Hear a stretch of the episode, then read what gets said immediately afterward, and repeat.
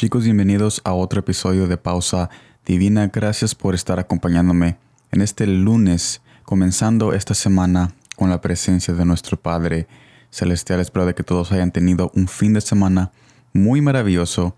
Y en este día estaremos comenzando con un pie derecho. Estaremos comenzando con un espíritu no de cobardía, sino que de valentía reconociendo de que somos hijos de Dios y que Él tiene muchas cosas preparadas para nosotros en este día y durante el resto de esta semana. Gracias por estar aquí. Estaremos viendo Salmos 128, versículo 1, que me dice de esta manera.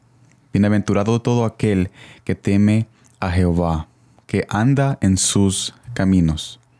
¿Cómo puede ser posible esto? ¿Será que el miedo se puede vencer con el temor? La verdad es que cuando tememos a lo correcto, entonces todo temor lejos de la verdad comienza a desmenuzar. El miedo es una emoción real, pero no tiene que ser nuestra realidad.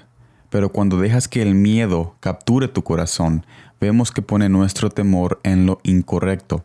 Las derrotas, personas, trabajos, cambios de rutina y etapas nuevas en nuestra vida son algunas de muchas cosas en las cuales nosotros ponemos a diario nuestro temor.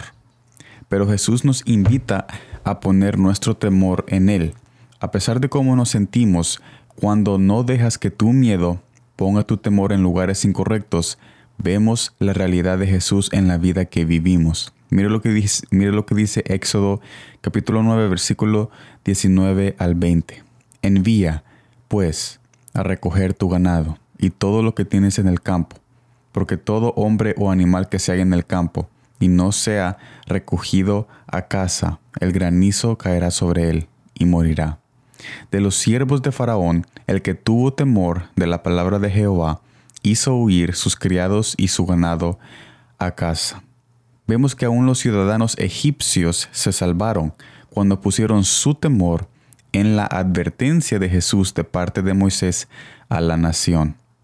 El enemigo usa el miedo para poner nuestro temor en cosas que nos alejan de Jesús, pero Jesús usa su amor y su misericordia para invitarnos a poner nuestro temor en su amor de Padre a Hijo y en su presencia soberana.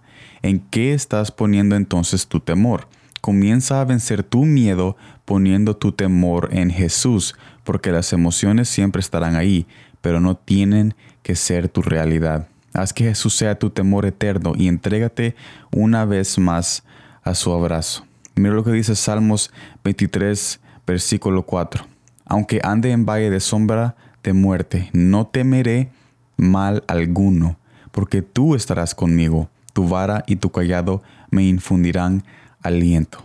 Yo te invito a que durante el resto esta semana no dejes que nada ni nadie te quite el temor y la reverencia que tú tienes a tu Padre Celestial. Es tiempo de que nosotros estemos firmes, confiando de que Él está cerca de nosotros y que Él hace huir todo miedo cuando nosotros proveemos esa reverencia y cuando nosotros nos disponemos a poner nuestros ojos en nuestro autor y consumador de nuestra esperanza y de nuestra fe, porque el miedo y el enemigo siempre quieren quitarnos la vista y los ojos lejos de aquel que es verdadero y fiel. Pero yo te invito a que tomes este mensaje y lo pongas en tu corazón y en tu mente y que tengas una nueva perspectiva para que esta semana, cuando venga el miedo, tú podrás vencer ese miedo diciendo que tú temes a alguien que es más grande que el miedo, a alguien que te ha prometido la victoria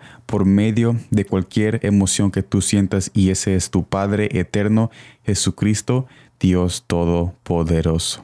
Gracias por estar conmigo transmitiendo en este día este mensaje. Gracias por estar escuchando. Gracias por estar compartiendo y disfrutando esta presencia de nuestro Padre Celestial. Espero de que el rostro de Jesús te cubra y te guíe durante el resto de este lunes. Nos vemos en la próxima y como siempre, gracias por el tiempo.